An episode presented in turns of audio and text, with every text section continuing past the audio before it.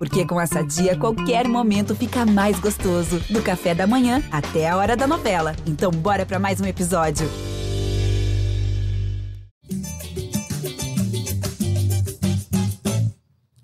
Fala, torcedor alvinegro! Tá começando o episódio 234 do podcast GE Botafogo. Eu sou o Luciano Melo. Botafogo venceu o Bangu 2 a 0. Nesse momento, enquanto a gente conversa, é o líder do Carioca. O Flamengo tem um jogo a menos, joga na quarta-feira. Mas a gente vai falar muito do clássico, né? Que vem por aí, Botafogo e Vasco na quinta-feira. Segundo grande teste dessa temporada. Botafogo venceu o Fluminense sem ter grande atuação. Ontem a gente está gravando aqui na segunda, o Fluminense venceu o Vasco sem ter grande atuação. E agora Botafogo e Vasco vão se enfrentar. A gente vai discutir o que aconteceu nesse jogo contra o Bangu e o que esperar dessa partida na quinta-feira. Estou recebendo aqui um dos repórteres que cobrem o dia a dia do Botafogo no GE. Como é que você tá, Sérgio Santana? Seja bem-vindo. Fala, Luciano. Fala, Dep. Fala todo mundo que nos escuta. Bom dia, boa tarde, boa noite. É, Botafogo chega para o Clássico como líder do, do campeonato, né? Quando a gente está gravando isso. E é muito importante para a moral do time. É, tá invicto com o Luiz Castro, desde que o Luiz Castro assumiu. Teve aquela derrota lá com o Lúcio Flávio com o time sub-23. Só que desde que chegou, desde que os titulares apareceram, é um time que, que não perdeu, teve um empate, mas o resto só vitória. Então agora é mais um grande teste para esse elenco. O primeiro grande teste da temporada foi uma, uma vitória contra o Fluminense e agora vai ser o segundo grande teste contra o Vasco. É isso também por aqui, representante do Botafogo no projeto A Voz da Torcida, do canal Setor Visitante no YouTube. Como é que você tá, Pedro Depp? Seja bem-vindo. Fala aí, Luciano. Fala, Sérgio. Alô, torcedor botafoguense. Pois é, né? Acho que o, o, Alvinegro está feliz da vida com essa campanha que a gente vem fazendo. É, acho que era mais ou menos o que a gente esperava. Não tem sido nada tão espetacular, mas é um início de temporada. Né? A gente está treinando aí há pouco mais de 30 dias e as coisas estão indo muito bem, né? Com o time titular, como o Sérgio falou, a gente não perdeu. E, aliás, esse empate que a gente teve contra o Nova Iguaçu foi com as reservas, né? Depois até entrou o Tiquinho, o Vitor Salto, os jogadores, a gente não conseguiu sair vitorioso lá da Ilha do Governador, mas o Botafogo vem fazendo uma campanha que eu acho que faz que, que eu acho que o Botafoguense deveria chegar junto nesse jogo do, do Vasco na quinta-feira. Né? Acho que o time está merecendo esse apoio. O Vasco já esgotou o setor atrás do gol deles. Acho que a gente também tem que fazer o nosso papel, já que o time vem correspondendo dentro de campo. Sérgio, você falou nesse podcast aqui que Tiquinho Soares vai fazer 37 gols nessa temporada.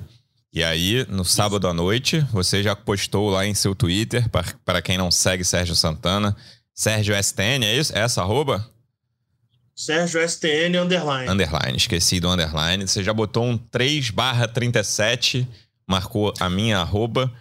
E aí, faltam só 34? Você segue confiante na sua previsão? Faltam 34 e eu esqueci de marcar o DEP. Vou começar a marcar o DEP em todo o tweet também. Vou marcar o setor visitante. Vou marcar Luciano Melo e setor visitante em todo o tweet a partir de agora com, com o Tiquinho. E faltam 34, cara. E o gol que ele fez contra o Bangu é gol de centroavante, cara. É gol de jogador que se joga na bola. É... Foi uma boa jogada ensaiada, cara. O tipo de gol de escanteio, cruzamento no, na primeira trave, aquela casquinhazinha e o, o centroavante na segunda trave é, para se, se, cabecear. E assim, não foi uma bola fácil, assim, claro, tem todo o posicionamento, mas o cara se jogou na bola, se tacou na bola, foi um peixinho. E é isso que o centroavante faz e faltam só 34. Só 34 porque ele vai alcançar isso. Falta pouco, mas está chegando aí a 10% da marca. Depp, você estava lá voltando aos estádios, né? Parece que ele ficou muito tempo fora. Ele ficou fora de um jogo só que ele não foi. O que, que você achou do jogo? Assim, era um jogo que o Botafogo, na minha visão, claramente mostrou a sua superioridade desde o início, mas teve certa dificuldade de criação ali no primeiro tempo e o jogo estava se desenrolando para uma dificuldade maior até sair esse gol do Tiquinho, aqui o Sérgio se referiu, uma jogadinha bonita ali, que o Marlon desviou no primeiro pau e ele chega no segundo, gol de centroavante clássico. O que, que você achou do jogo? E eu vi o teu vídeo, até o que você falou agora na, na tua primeira participação. Existe uma certa impaciência da torcida alvinegra, posso dizer isso? É, eu, eu, vejo uma divisão nesse início, assim, gente com um discurso, cara, tá tudo certo, o Botafogo é líder, tá ganhando os jogos que tem que ganhar, chegou a fazer boa atuação, ainda não teve, né, algo exuberante, assim, e ninguém teve eh, jogo exuberante. E tem gente irritada, provavelmente com a falta de reforço, eu queria ver o Botafogo melhor. Qual é a tua sensação, e aí, tipo, sensação do Pedro Depp, e depois, o que, que você vê da torcida em geral nesse início de temporada. A gente tá fazendo, vai fazer um mês de, desde o início dos jogos ainda, nem fez. Lembrando que o Botafogo estreou com o time do Lúcio Flávio, então o time principal do Botafogo tem menos tempo ainda de participação em 2023. É, aquele início de temporada foi assustador, né? O jogo lá com JP Bardali, JP Galvão, outros caras que eu já nem, nem, Eu só conheço esses dois, eu só lembro. Ficaram marcados. Não, Pô, e a gente tomou um gol parecido com o que o Vasco tomou ontem, só que é, do Aldax, né? Do Igor Leite, né? O Vasco tomou do cano. É, a gente tomou um gol ali bem. É, assim, é uma coisa assim, parecia os trapalhões, né? O erro do Mezengo, o goleiro estava bem adiantado. Mas o início foi assustador e o torcedor, lógico, já tinha aquela decepção da última rodada, né, que ficou tão próximo de chegar na Libertadores. A gente tomou um passeio na Arena da Baixada.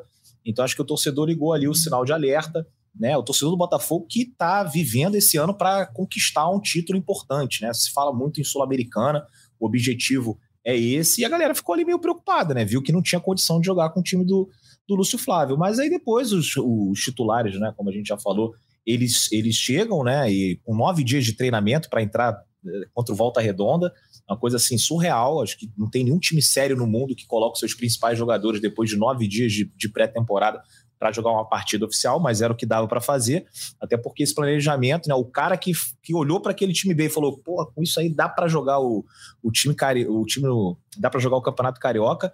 Meu Deus do céu, tem que avaliar muita coisa aí, se reciclar, porque aquele time não tinha a menor condição. E a gente vê o torcedor muito impaciente, mas eu acho que vem diminuindo com os resultados, porque as uhum. pessoas já estão vendo, olha, realmente quando entra é o time principal, a gente vem ganhando e ganhando de uma certa forma até tranquila, né?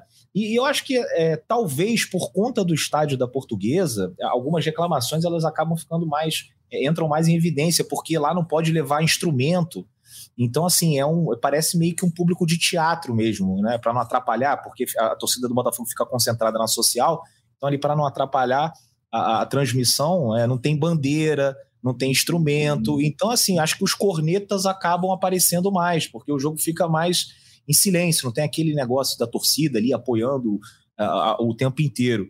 Então, acho que esses cornetas ficavam mais em evidência e apareciam mais nesses jogos na Ilha do Governador. E sem contar que é muito perto ali também, né, do, de onde fica o banco de reservas, né, os jogadores quando são substituídos, então ouviam muitas vozes. Eu estava até assistindo novamente é, os melhores momentos antes de gravar esse podcast. Aí o Tiquinho Soares bate uma falta e você já vê ali, depois que ele bate, ele isola, já vê uma insatisfação da Aquele torcida. murmúrio, assim. né? É, ah, já tem isso. Só que aí depois é, ele, ele, ele faz o gol, né? Um gol, como o Sérgio falou, gol de artilheiro.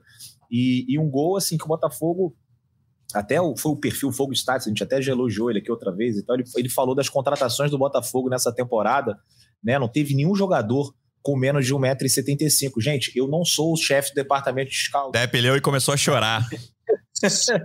não, eu fico emocionado. Então, assim, é o Marlon Freitas que tem 1,85m desviando para o Tiquinho Soares que tem 1,87m. A gente tem um time mais forte, um time mais alto e a gente tem é, uma bola parada cada vez mais forte. Né? E, e, assim, tanto ofensivamente quanto defensivamente.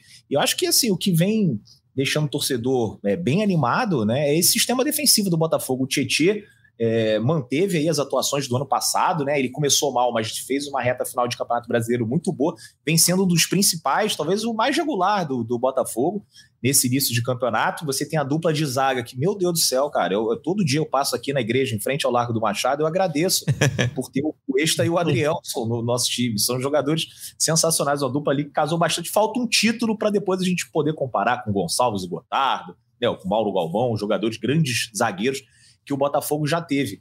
É, e acho que a gente pode destacar também a partida do Rafael, né, cara? Foi talvez a melhor dele aí durante esse período que ele tá no Botafogo. Tudo bem que a gente tem que sempre fazer a ressalva. Era o Bangu, não era o Atlético Paranaense, não era o Corinthians, não era o Atlético Mineiro, era o Bangu. Mas pelo menos já mostra assim que talvez possa ser útil, né?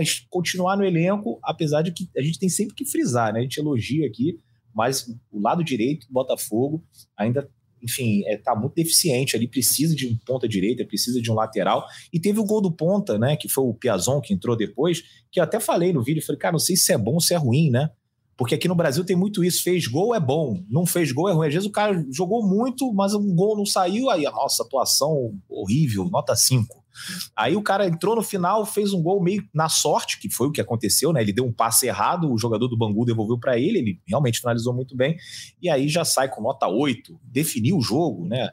Enfim, é, acho que Campeonato Carioca é sempre muito precoce para qualquer tipo de, de, análise, mas como torcedor, eu estou cada vez mais satisfeito com o trabalho. Acho que é, é, nítido que o Botafogo vem evoluindo a cada partida, mas sempre bom, bom frisar, como falei, precisamos de reforços, porque a gente está almejando algo maior esse ano. A gente quer saber de título e a gente quer saber de pelo menos um G6 no Campeonato Brasileiro para condizer com o investimento que o Texor falou que tem feito, né? Que o Botafogo tem a sexta maior folha nesse campeonato. Então, assim, é mais ou menos para a gente é, pensar numa classificação para Libertadores sem precisar de G8 nem nada. É, eu queria... Luciano, eu só queria fazer um comentário sobre uma questão que o Depp falou sobre a altura, que o próprio Fogo Stats comentou. Ano passado, bem no começo da era do Luiz Castro, logo quando a comissão técnica portuguesa chegou, uma pessoa que trabalha no, no Botafogo, ela chegou se conversando ali na resenha, né, no, no estádio Newton Santos, nada sobre chegar e conversar, ah, quem tá chegando, quem tá vindo, conversando mesmo assim, trocando ideia. Ela me falou assim, é, uma das nossas inspirações quando a gente vai contratar alguém é, é a Atalanta, aquele time da Itália. Porque se você for ver um, um modelo de contratação da Atalanta, além, claro, da Atalanta ser. É, não a forma como a Atalanta contrata, né? Porque se você for ver o time da Atalanta, são muitas oportunidades de mercado. Mas a Atalanta só contrata jogador alto, é só jogador físico. E a gente aqui tá, tá procurando isso. E eu, na hora assim, achei, ah, você tá, você tá me zoando, cara. Você tá, você tá falando isso para me despistar, pô. Falei, não tô aqui para procurar, para fisgar a contratação, não, cara. Tô aqui trocando ideia. Falou, não, cara, tô falando sério. Nosso modelo de, de inspiração, um dos nossos modelos de inspiração é a Atalanta. Eu falei, ah, eu, eu, tipo, esqueci isso, entendeu? Só que agora, quando o Fogo Status postou aquele tweet mesmo e você levantou essa bola, eu me lembrei dessa conversa que eu tive e realmente faz muito sentido. Porque a média de altura desse time do Botafogo, assim, eu lembrando por alto, o Botafogo sempre teve um jogador baixinho, pelo menos. Sempre teve um Léo Valência da vida, um, um Caio Talismã. Você não tem esse jogador hoje no, no elenco. É todo mundo muito alto. A bola parada do Botafogo melhorou muito. Então, alto e forte, né? É, realmente, esse papo da, da inspiração da Atalanta era verdade. Então, só uma curiosidade aí que eu quis levantar. É com você, Luciano Melo. É a, é a Atalanta do Engenho de Dentro. Então, pô, a Atalanta tem feito vários campeonatos maravilhosos. E eu vou. Itália. Champions também. Teve um ano que quase, pô, foi aquele da pandemia, PSG, né? 2020, é. é. Então, é, eu ia. Obrigado pelo PSG do Neymar. É uma coisa que eu, parece que eu vou te desmentir, Sérgio, mas não é, é uma confirmação, porque quando existe um jogador muito diferente do nível que a Atalanta e o Botafogo pode contratar, não é um problema a altura, porque eu me lembrei do Papo Gomes, que era talvez o principal jogador desse time da Atalanta em 2020. Ele já saiu, tá no Sevilha, foi campeão do mundo agora Sim. com a Argentina. Ele é baixinho. Deve ter ali nem 1,70, se tiver 1,70. Mas ele é um cara muito técnico, sabe? Ele teve até. É, a imprensa argentina recentemente disse que ele podia ir pro Vasco, mas enfim, segue no Sevilha lá, até se machucou recentemente. É, ele é um cara muito técnico. Então, essa vaga do cara baixinho é para um cara que vai sobrar, entendeu? O cara que vai ser o melhor jogador do teu time. Exatamente. O Soteudo é menor do que o Papo Gomes. Exatamente. Mas, assim, o Soteudo é outra coisa. O Soteudo é muito forte. Soteudo aguenta tranco. Então, assim, ele aguenta tranco e tal. O Botafogo tinha aqueles baixinhos magricelos que não aguentavam, não tinha físico para jogar a Série A de Campeonato Brasileiro. Então, assim, o baixinho, além dele ser. É, tem que ser muito forte, ele tem que ter também um nível técnico acima Exatamente. para poder jogar. Tanto é que, assim, onde é que o Papo Gomes jogou? Jogou na Atalanta e jogou no Sevilha. Né? Não vai, não, você vê que não decola muito mais do que isso. Onde é que o Soteudo jogou? Saiu do Santos, México. um dos melhores jogadores do uhum. Campeonato Brasileiro foi para os Estados Unidos, foi para o México. Né? Então, assim, é aquele, aquele cara do, do River Plate, De La Cruz, joga bola pra caramba, tá quanto tempo no River Plate? Se tivesse 1,78m, 75 já teria saído pra Europa. Então, assim, não é que. E assim, não é também 8,80. É lógico que tem baixinho bom de bola, gente. O Messi é baixinho, tem. Quer dizer, nem acho tão baixinho, tem 1,69m, mas assim, tem outros jogadores que são baixos. O problema era o que o Botafogo tinha, que era o elenco é, que não era alto, né? Jogadores baixos, ali, 1,80m, 1,78m, 1,75m, e, acima de tudo, frágeis fisicamente. Eram jogadores muito, fra... muito franzinos. Né? Então, assim, para o cara jogar em alto nível, baixinho desse, tem que jogar muita bola.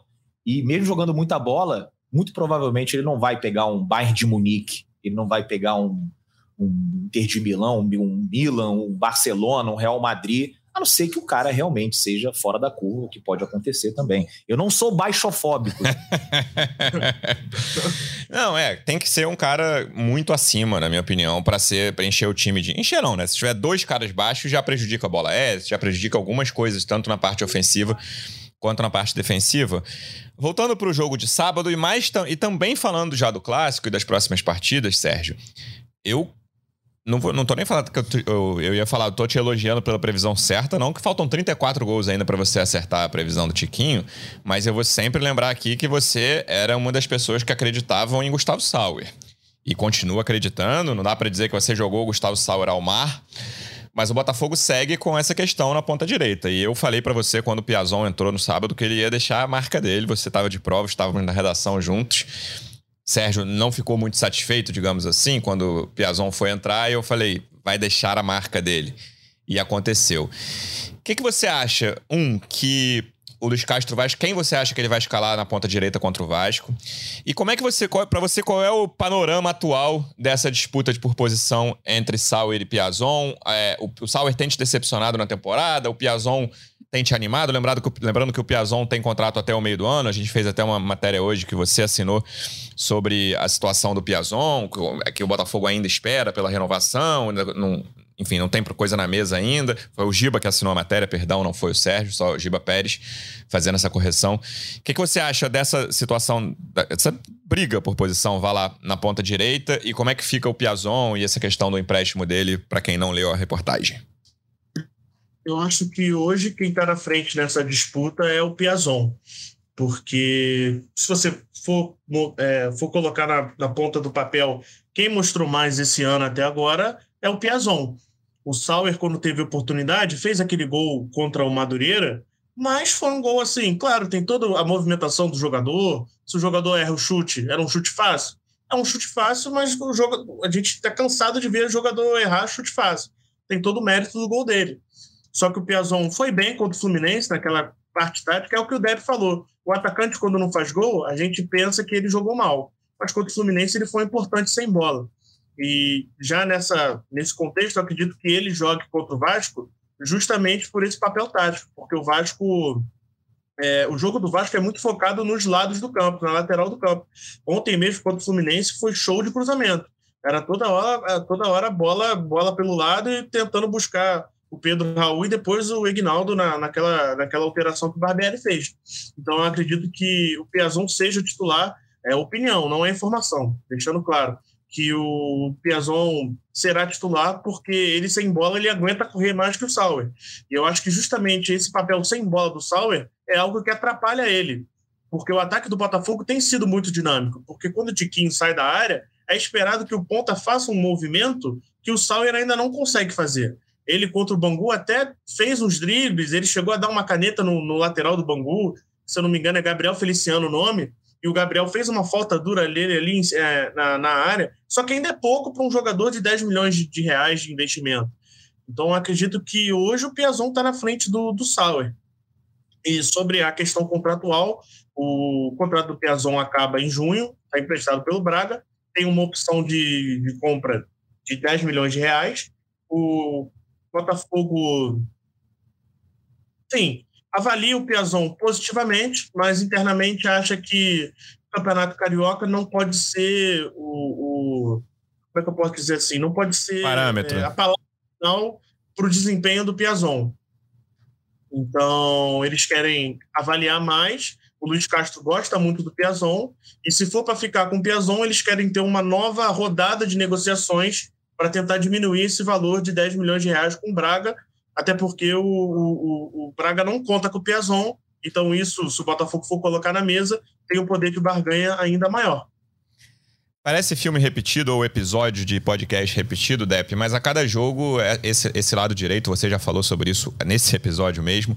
Tanto o lateral quanto o Rafael, que você falou de melhor atuação dele, acho que só mostra como o sarrafo estava baixo, né? Se essa foi a melhor atuação do Rafael, que eu acho que teve longe de ser brilhante, mas jogou direito contra o Bangu. Quanto à ponta direita, são posições que o Botafogo precisa reforçar com alguma urgência. Não pode começar o Campeonato Brasileiro com essas opções somente que estão no momento para tanto para a ponta direita quanto para a lateral. É, o sarrafo tá baixo mesmo, né? Mas acho que assim, fisicamente, é, ele foi bem, ele, ele teve. não teve tanta dificuldade. A gente sabe que o, realmente, né, o Bangu é, também não é um time, né? Oh, meu Deus do céu, apesar de. É, Organizadinho, né? pequenos, né?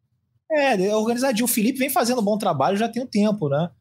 Mas quem sabe era uma questão física mesmo, de, de ritmo de jogo, que ele agora vem tendo e a tendência é melhorar. Pode ser, né? É, eu, como falei alguns episódios atrás, eu não descarto ainda nem o Luiz Henrique. Né? Pô, vou descartar já o Rafael, ainda mais uma posição que é tão carente no futebol brasileiro. Só ver como é que a gente foi para essa Copa do Mundo, né? Com Daniel Alves, né? Ali quase 40 anos, né? Não sei nem se já tem 40, mas ele acabou indo para a Copa do Mundo e você viu como é que foi a imprensa, os torcedores, todo mundo metendo malho, né? Então assim é difícil você encontrar um lateral direito decente no, no, no futebol é, sul-americano, brasileiro, né? E a gente já teve outras experiências horríveis, né? Penúltimo campeonato brasileiro que a gente jogou, a gente tinha Cascar do Kevin, né? Barrandegui, olha só, para jogar uma primeira divisão de, de campeonato. Então, assim, é, acho que a gente tem que trazer um outro cara. Ó, e, ó, e uma, uma questão aqui: o Saravia, que era cri criticado, super criticado pela torcida do Botafogo, assinou com o Atlético Mineiro. Olha aí. Né? O Atlético Mineiro top 3 né? Do, dos, times com, né, naquele top 3 favoritos do futebol brasileiro. Então trouxe o Sarave, olha só, não tá difícil, a gente tinha o Sarave e ninguém queria ficar com ele. Até porque eu acho que não valia também o custo-benefício, né? Mas ele foi, acabou indo pro Atlético Mineiro e, e, de repente lá pode render. A gente ia falar, nossa, olha só, porra, podíamos ter ficado com ele, né? Mas acho que o Botafogo tem que ir atrás, né? Porque não dá. Com o Rafa e com o Daniel Borges, é, acho que são jogadores de primeira divisão, mas para o que a gente pretende, como eu já falei, acho que a gente precisa de algo mais. É, também não vou descartar 100% o Rafael. Acho que pode ter sido um bom indício que talvez as coisas sejam mais físicas do que técnicas e ele ainda tem alguma lenha para queimar. Não é um jogador muito velho. E na ponta direita a gente tem que trazer é, alguém, né? Não dá para ficar só com o Piazon. O Sauer ainda não engrenou, né? Tá muito mal fisicamente o Sauer, mas você vê ali que ele, ele tem técnica, né? Que ele é um cara que de repente pode encaixar mas é pouquíssimo tempo, né? Acho que a, o torcedor do Botafogo ele fica é, menos preocupado porque até o momento a gente não contratou nenhum jogador bizarro, né? Já falei isso aqui algumas vezes, não tem nenhum cara que você fala assim, meu Deus, esse aí não tem condição de jogar. O Piazon tem condição de jogar. Piazon, vamos lá, um jogador nota 6, Piazon seria titular em, sei lá, uns oito times na Série A do Campeonato Brasileiro? Acho que sim. Né? O, o, próprio Rafael também tem vaga na primeira divisão do Campeonato Brasileiro. E a gente sabe que quando o Botafogo for ao mercado, ele não vai trazer um jogador horroroso, ele vai trazer um cara, assim, acho que de razoável para cima, né? E a gente espera até mais para essas posições, ponta direita e ponta esquerda, depois que a gente perdeu o Jefinho. Mas, pô, só de pensar que em outras janelas, né, quando, quando o bicho estava pegando, a gente trouxe Angulo, Eber Bessa, Cascar do Kelvin, né, já, já dá um alívio, né, o torcedor do Botafogo saber que quando o John Texel for ao mercado, com o Mazu, com o Alessandro Brito, que alguma coisa boa vem por aí. É que a gente fica na torcida, né, sempre frisando isso. Né? Já é a terceira vez que eu falo, precisamos de reforços, principalmente para o lado direito, mas não podemos esquecer também do lado esquerdo. E a, a coisa tá, tá ficando tão assim, o torcedor tá ficando tão ansioso, que a gente já esqueceu. A gente nem fala mais de reserva do Marçal. Né? A gente nem tá falando mais do reserva do Tiquinho. Precisa também, precisa também, mas acho que vem porque é, na última janela, que foi a segunda, né, demorou um pouco. Eu achava que viriam mais jogadores mais ou menos ali naquele estilo do Marçal, que chegou em junho, treinou duas semanas com o time, e aí quando abriu a janela em julho, ele já pôde jogar e entrou bem contra o Santos. Só que o Botafogo acabou demorando muito, talvez por tentar barganhar e achar o melhor preço para o jogador e tal. O Tiquinho só chegou no, no apagar das luzes aí da janela. Então, assim, tem até abril eu acho que vem, mas não, não podemos parar de cobrar. Todo podcast eu vou ficar falando. Precisamos de reforços. Sobre laterais direitos, né, Sérgio? Ontem, eu e Sérgio, na redação, vimos o jogo do Grêmio ao lado de um gremista daqui, que eu não vou nomear porque eu não pedi autorização a ele. Ele estava reclamando muito do Fábio, irmão gêmeo do Rafael, que está jogando na lateral direita. E o Rafael, na Europa, teve uma carreira melhor do que o Fábio, né? E o Grêmio é um time que tem o Luiz Soares da vida como centroavante. E a, o lateral direito titular hoje é o Fábio. E esse rapaz gremista que trabalha comigo e com o Sérgio não está satisfeito com as atuações do Fábio nesse início de temporada que chegou lá agora. Quero passar para o meio de campo, Sérgio, porque o Patrick teve um jogo esquisito no sábado, né? O Patrick de Paula, que Parecia que ele tava buscando uma expulsão ali, cara. Ele sai no intervalo porque, né, tinha tomado um amarelo bobíssimo e depois fez mais umas duas faltas ali. Eu acho até que a segunda foi forçado o pedido ali. O Felipe reclamou muito, o técnico do Bangu, pedindo a expulsão do Patrick. Mas ele tava num, num nível de, de tensão ali acima do jogo, claramente. E tá fora contra o Vasco, né? Como é que você imagina também esse meio de campo contra o Vasco? E o que, que você achou dessa atuação do Patrick, que vem fazendo uma boa temporada, sempre lembrando isso? É, o cartão amarelo do Patrick é, contra o Bangu foi meio bizarro, né? A gente tem que. Não pode fugir, né? Foi, foi bizarro. Mesmo foi. não, foi, foi bizarro. Tomou um cartão amarelo porque teve uma falta pro Bangu. O jogador do Bangu quis cobrar rápido, ele botou o pé na frente da bola. Uma falta no meio, meio campo, de campo. Não tinha risco nenhum. Então, assim, é, só fica atrás do cartão do Marçal por tentar acertar o drone com, com a mão. então, assim, é, é é um tipo de coisa que o Patrick ainda. É, é um processo, né? Um processo do Patrick tentar amadurecer. É, isso não faz do Patrick o melhor, o pior jogador do mundo, do mesmo jeito que claro. as boas atuações que o, que o Patrick teve não, não fazem dele o melhor jogador do mundo. É um processo de amadurecimento que ele está passando e, como você bem disse, ele está tá tendo uma boa temporada. É, teve uma atuação ruim, não, não, tem, não tem como esconder isso, e faz parte, faz parte. É altos e baixos da vida de um, de um jogador jovem que vive uma, uma, uma, pressão. A gente fez uma entrevista exclusiva com ele. É, nós já publicamos a primeira parte. A primeira parte foi fo muito focada em campo e bola. É, a, a, gente ainda não publicou a parte boa da parte boa entre aspas, né? A melhor parte da entrevista, dizendo assim, é, que é a parte que ele fala sobre pressão, é, é saúde mental, e assim, quando o Patrick chegou ano passado, a entrevista coletiva dele, se você somar todas as respostas que ele deu, não dá uma boa. São 10 minutos de entrevista que você não consegue tirar 50 segundos bom. Então, para quem trabalha em televisão, tem, tem que fazer VT, eu imagino que aquilo foi um inferno. E a, a entrevista que a gente fez, eu e Ricardo Lai, o repórter da, do, dos canais né, esportivos da Globo, a gente foi, cara, foi fantástico, assim, foi muito boa a entrevista. Ele ainda está travado, ainda ainda está normal, mas partiu dele. A gente fez as perguntas, a gente não teve que forçar nada. Então, assim, cara, muita gente vai achar que, que isso não é nada demais, mas o próprio jogador desenvolver a fala, desenvolver a forma, eu já acho que é uma forma que ele mesmo está lidando com a pressão. Então, partiu da boca dele falar: não, eu sei que eu sou o jogador mais caro da história do Botafogo, eu sei que foram 33 milhões, e eu estou lidando com isso. Então, acredito que ele ter jogado mal agora não significa. É, claro, faz parte, mas não faz dele o pior jogador do mundo. E a boa notícia, por outro lado, é que o Marlon Freitas entrou bem. Foi a primeira boa atuação do Marlon Freitas pelo Botafogo, uma assistência, e ele só não deu a segunda assistência porque o Lucas Piazon errou o passe ali na jogada e teve a sorte que o zagueiro do Bangu devolveu para ele. Então acredito que o substituto natural é, será o Marlon Freitas contra o, contra o Vasco. É, esse é um jogador no qual eu acredito bastante, o Marlon, e concordo que ele vinha tendo atuações discretas até agora. Participou de um gol, também é não normal. achei que ele foi, é, não achei que foi brilhante contra o Bangu, mas eu acho que é um jogador que vai ajudar bastante o Botafogo ao longo da temporada. Você escalaria Tietê, Marlon e Gabriel Pires contra o Vasco, Depp no meio ou mudaria algo? Ah, acho que é por aí mesmo, né? Acho que esse é o desenho que o, o Castro é, vem pensando. É, tanto é que quando ele substituiu o Patrick, colocou o Marlon Freitas, o Marlon Freitas fez uma boa partida. E assim, é, eu já vi gente falando nas redes sociais, alguns amigos meus em grupo de WhatsApp, assim, Pô, eu esperava mais desse Marlon. Não é tudo. 13 de fevereiro. 3 de, feve... 13 de fevereiro.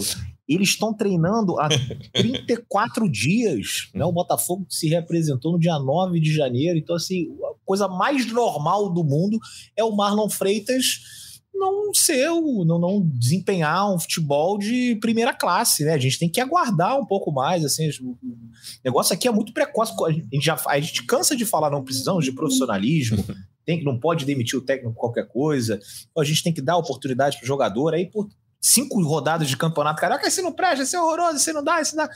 Não é assim, é, é a gente vê, tem que usar esse campeonato realmente como laboratório, né? Um campeonato para a gente avaliar quem que, quem que dá para jogar, quem que, é, que não tem condição, né? Então, assim, eu acho que o Marlon Freitas está dentro do que eu esperava. E com certeza agora, com mais tempo, com mais rodagem, ele vai com certeza melhorar ali o seu desempenho e acho que vai ser o titular nesse jogo contra o Vasco. Vai ser um desafio né, gigantesco que a gente vai ter pela frente. Primeiro confronto aí de SAFs, né? E o Vasco, apesar de ter sido derrotado, o torcedor do Botafogo também não pode chegar lá achando que ah, vamos ganhar, tem que ganhar, ganhar do Vasco, obrigação. Vai ser jogo duro, jogo de jogo. Contra o Bangu já é difícil, né? Contra o Volta Redonda é difícil, contra o Vasco vai ser bem complicado. Acho que o Botafogo é, sai como favorito, né? entra como favorito dessa partida, tem tudo para vencer, mas não dá para dar mole não, porque esse time do Vasco também agora está né, se arrumando, tem o Barbieri ali, que enfim está sofrendo nesse início. Ontem já foi criticado porque tirou o Pedro Raul, ele pensou numa outra coisa.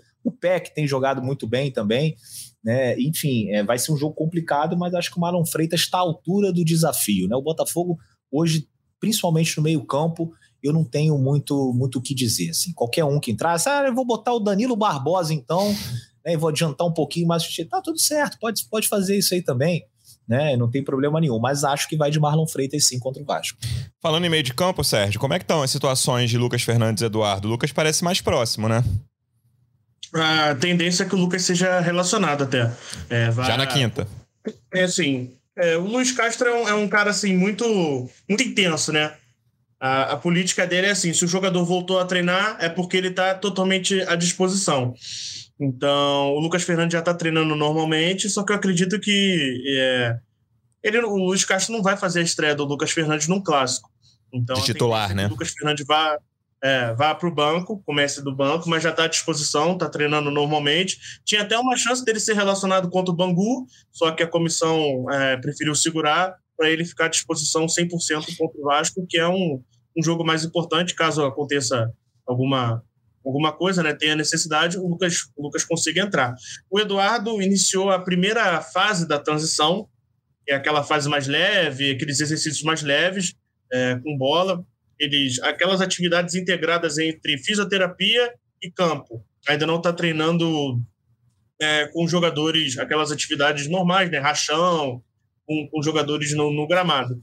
Então, a tendência é, assim, não, não sou, não, não vou dar previsão, né, que seria responsável, mas já está treinando no, no, gramado, mas ainda já, já de forma leve. Lembrando que são 10 dias sem jogos, né? Depois do, do jogo contra o Vasco, e aí é outro clássico. Emenda jogos fora de casa. Fora de casa não, fora do Rio. E você vai a todos, né, Depp? É, eu fiz exatamente aquilo que eu falei que não ia fazer. Esqueçam que eu escrevi. Esqueçam que eu escrevi. Ah, não vou mais, Campeonato Carioca. Oh, não sei que, mas aquela que eu encontrei umas passagens estavam bem em conta, né? Esse do final de semana do Boa Vista, realmente, eu não gosto de ser é, passado para trás, assim, eu me senti é, sendo passado para trás com os valores que estavam para esse jogo contra o Boa Vista, que não eram os normais, praticados normalmente. E, e aí, enfim, achei em conta, falei, ah, cara, contra o Flamengo é difícil não ir, né, cara? Sim. Eu já não perco o jogo contra o Flamengo há muito tempo, é o rival, é o principal Flamengo e Fluminense, eu não gosto de perder de jeito nenhum. E depois tem esse jogo contra o Rezende lá em Cariacica, uma boa oportunidade também para rever a rapaziada do Botafogo. E o Sergipe, né? É, e tem o Sergipe no meio do caminho, né? Aracaju, das cidades que eu mais gosto lá no Nordeste, vai ter também Botafoguense, já, já vieram falar comigo, pessoal da Bahia, pessoal de Alagoas, pessoal de, da Paraíba, enfim, vai ser uma invasão, ao ver quantos ingressos o Sergipe der para a torcida do Botafogo comprar, garanto que a gente vai esgotar, vai botar. Se, se liberar, a gente fica até meio a meio lá com eles lá em Aracaju. É isso. A gente vai voltar na sexta depois desse clássico. Eu já soube que o Sérgio estará de folga, vai antecipar o carnaval dele, mas o podcast estará ah, aqui. Eu vou, eu vou trabalhar no carnaval, mas eu soube que é a primeira vez que eu trabalho no carnaval em seis anos, porque na minha empresa antiga é, eu sempre mexia ali as cartas para conseguir folgar no carnaval. Só que cheguei aqui, né? sem moral ainda, normal, padrão. Normal. Pô, já normal, quer sentar na janela? É uma reclamação é, formal, não, Sérgio? É uma reclamação? Vou levar para teus chefes. Não, não. Só que aí eu descobri que a sexta de carnaval eu poderia folgar. Eu, na hora, falei: é minha, sou eu, sou eu. Eu vou curtir essa sexta de carnaval por todos os dias que eu irei trabalhar. E, e é isso. Sexta-feira eu vou desfocar o podcast, mas Torço muito, vou marcar vocês no Twitter, 5/37. Eu e Depp estaremos aqui com mais algum repórter que cobre o dia a dia do Botafogo e com Rafa Barros, que a gente vai fazer a transição, que eu vou tirar férias, mas sexta eu tô aqui ainda, depois do clássico. Sérgio, obrigado mais uma vez pela presença até a próxima. Valeu, Luciano, valeu, Depp, valeu a todo mundo que nos escutou.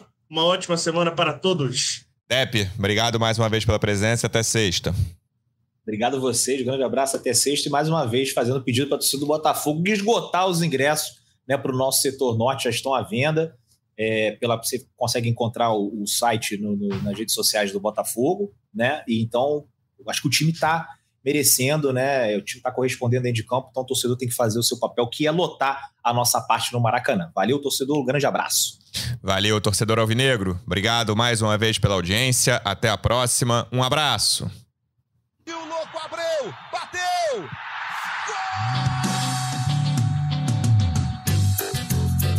Podcast. Sabe de quem? Do Botafogo! Do Alvinegro, Glorioso. É o GE Botafogo.